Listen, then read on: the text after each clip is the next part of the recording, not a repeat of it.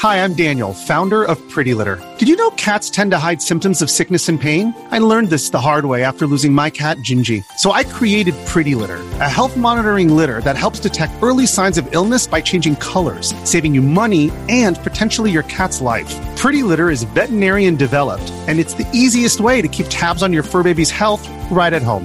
Go to prettylitter.com and use code SPOTIFY for 20% off your first order and a free cat toy. Terms and conditions apply. See site for details. ゆっくりレ夢ムです。ゆっくりマリサだぜ。世界各地で、いろんな種類のミイラが見つかったり、保管されたりしているな。ミイラはミイラじゃないの人工的に保存処理されたものや自然にミイラになったもの。ミイラ化させる習慣も、世界各地に存在しているんだぜ。もちろん日本もだ。日本にミイラ仏教の僧侶が生き埋めにされて、ミイラになる即身仏という修行があったんだ。そんな修行があったのね。いろんなところに人魚やカッパのミイラが残ってたりするし、日本にもミイラって結構残ってるな。確かに。それじゃあ今回は、世界が震えた驚愕のミイラ6000。ということで解説していこうと思うぜ。ゆっくりしていってね1、欧州藤原氏のミイラ。最初は日本のミイラ。欧州藤原氏のミイラだぜ。欧州藤原氏って、単語は聞いたことあるけどどんな人たちなの名前通り、藤原氏の流れを組む一族で東北地方で力を持っていた豪族なんだ。東北って言うと岩手とか秋田とかそうだな。陸奥の国平泉を中心に、大内地方を勢力圏としていて、今で言うと、青森から福島、山形まで、現在の東北は全部欧州藤原家の土地だったという感じだな。広すぎない1189年に源頼朝に滅ぼされてしまうまでは、この土地で栄えて、本拠地だった岩手県平泉で平泉文化という文化を築き上げたんだぜ。一文化まで作ってしまうなんて、それだけ影響力が大きかったのね。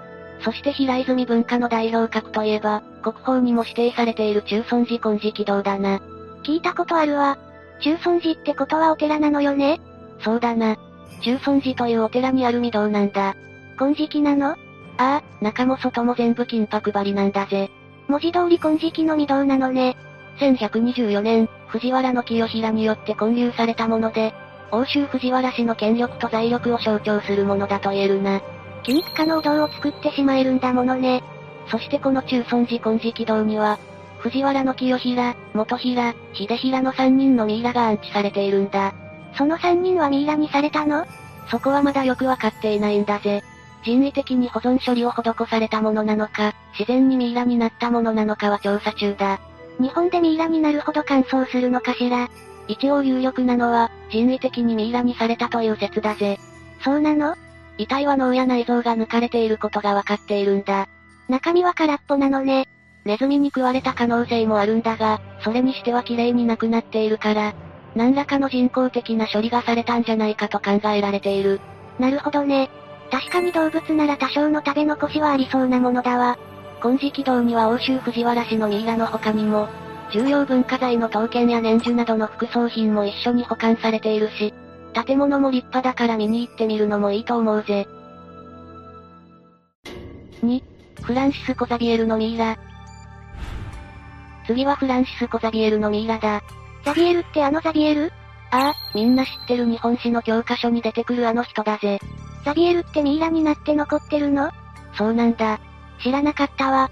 というかそもそもザビエルって何した人だったかしら。ザビエルは16世紀のスペインの聖職者だ。世界各国に、キリスト教を広めるために活動していたイエズス会の創設メンバーの一人だ。それで日本にも来ていたのね。ああ、ザビエルはポルトガル王の命でキリスト教布教のためにアジアへと派遣され、日本に訪れたんだな。ここで日本史の授業とクロスしてくるってことかしら。そうだな。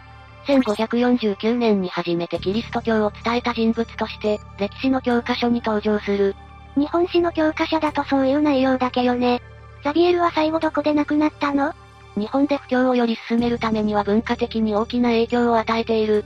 中国への布教も欠かせないと考えた。一旦日本での布教を終えたのね。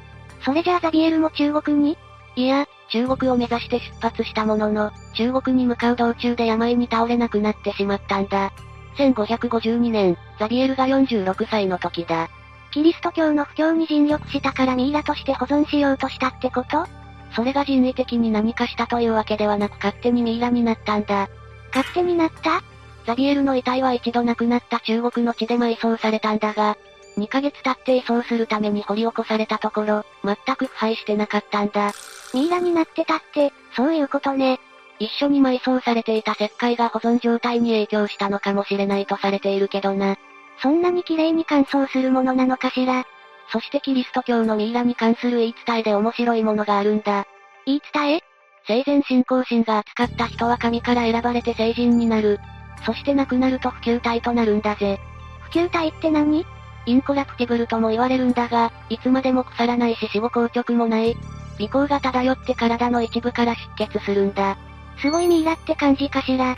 ともかくこのことからザビエルは不朽体であり、成人の一人になったんだぜ。不朽体の証拠で血が出るってあるけど、ザビエルもどこかから出血したのああ、それも1614年にな。ザビエルって1550年頃に亡くなってなかったそうなんだ。死後50年以上も経っているにもかかわらず出血したんだぜ。怖すぎないローマのイエズス会の総長の命令で、ザビエルの遺体から右腕を切り離した時に、鮮血が噴き出したと言われているんだ。これは完全に言い伝え通りの普及体ね。ああ、これらのことからザビエルのミイラは奇跡と言われるようになる。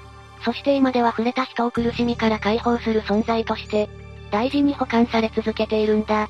多くの人を救うって奇跡を起こし続けているじゃない。確かにそうだな。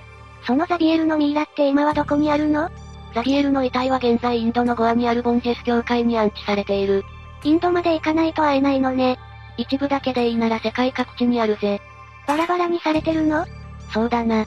部分によって分けて世界中で保管されているんだ。日本にもあるのかしら日本には東京カテドラル聖マリア大聖堂に胸骨、大分トラクスと修道院に皮膚が置かれている。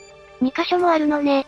指輪ザビエルのふるさとにあるお城に、右腕上腕部は中国マカオの聖ヨセフ修道院、耳と毛はポルトガルのリスボン、歯はポルトガル北部のポルトという町に、それぞれ保管されているんだ。ザビエルと関係の深い土地に分けられているのね。ザビエルは普及体になるという奇跡を起こし、さらには今でも人々を救済し続けている。すごいミイラってことだな。3、ロザリア・ロンバルドのミイラ。3体目はロザリア・ロンバルドのミイラだ。えっと、どなたロザリア・ロンバルドのミイラは、世界一美しい少女のミイラ。と言われるイタリアのミイラだ。世界一美しいというかどうして少女がミイラになってるのロザリアは1918年に軍人である、マリオ・ロンバルド夫妻の娘として生まれたんだ。ふむふむ。しかし彼女は肺炎で2歳にも満たないうちに亡くなってしまったんだぜ。2歳で死んでしまうなんて、早すぎるわ。ロザリアは父の希望でミイラとして防腐処理を施されたんだ。そして毎日のように納骨堂を訪れてはミイラとなった娘に会いに来ていた。お父さんも忘れられなかったのね。だが、いつからか彼は娘のいる納骨堂を訪れなくなってしまった。ミイラにまでしたのにどうして見た目は生きていた時のままなのに、決して目を覚まさないロザリアに、胸を裂かれるような悲しみを感じるようになってしまったからなんだ。世界一美しいと言われるまでに綺麗なミイラになった娘を見て、辛くなってしまったんだわ。ロザリアが眠っているカプチンフランシスコ修道院の納骨堂には、8000体の遺体があるが、エンバーミングを施されているロザリアのミイラは群を抜いて綺麗なままだ。エンバーミング遺体に防腐処理を施して綺麗に保存できるようにした後、血色をプラスすることで健康に生きていた頃の顔色を復元する技術のことだ。だから彼女のミイラは特別美しいのね。それが原因で逆に辛くなってしまったとも言えるけどな。確かにそうね。ロザリアのミイラは脳や内臓までそのままで保存されているが100年経っても綺麗なままだ。奇跡的じゃない彼女の防腐処理に使われた薬品や方法はすでに解明されているんだが、遺体保存を専門とするアメリカの医師からも称賛されるほど素晴らしいものだったんだ。それを100年前にやっていたって驚きね。ただ、ロザリアのミイラには一つ不可解な謎が残されている。謎彼女のミイラは、瞬きをするんだ。ミイラなのにああ。遺体が瞬きするってどういうことなのそれはさっき説明した遺体の保存方法を解明しようとしていた時のことだった。研究者たちは1時間に1回撮影する定点カメラを設置したんだが、その写真の中に瞬きをしているように見えるものが残っていたんだ。目を開いて閉じたってことそうなんだ、目を開けたショットがある。ありえないでしょ。これに関しては原因もわからずどうして瞬きをしたのか、あるいは瞬きをしたように見えたのか、という謎が残ったままだ。写真は残っているんだものね。全く不思議だわ。4. ドレスデン爆撃のミイラ。次はドレスデン爆撃のミイラだ。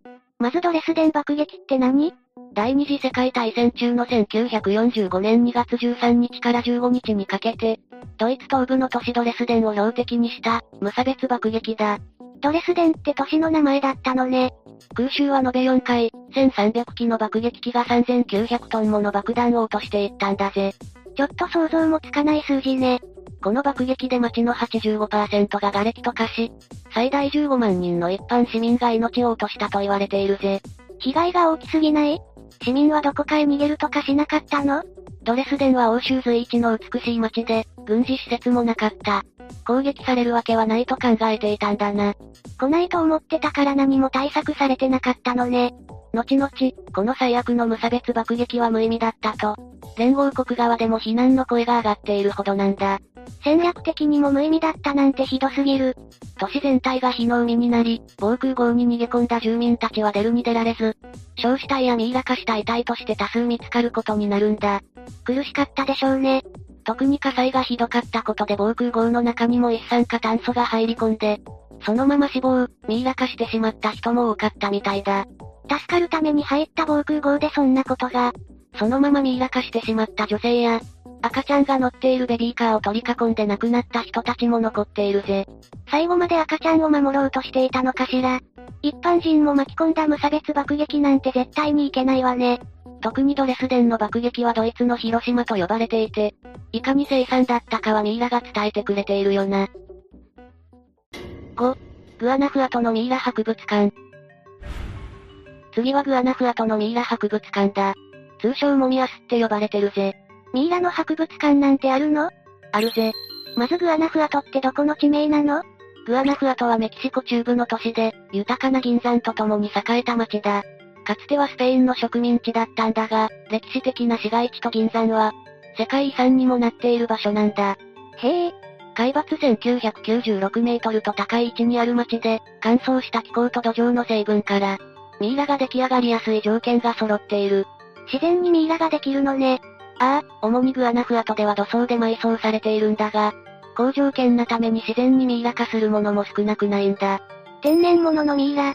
公立の墓地では管理費が払われていない墓から遺体を掘り起こして、状態がいいものはミイラ博物館に展示品として送られる。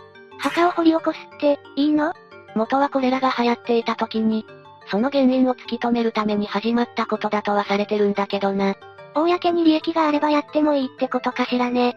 グアナフアトのミイラ博物館で何がすごいのかといえば、展示品は全て自然にできたミイラだということだ。200体もあるのに全部自然にできたものというのは例のない規模だ。とんでもなくミイラ製造に適した土地だったのね。博物館の中には、世界一小さなミイラというものも展示されている。生後すぐの赤ちゃんのミイラってこといや、胎児のミイラなんだ。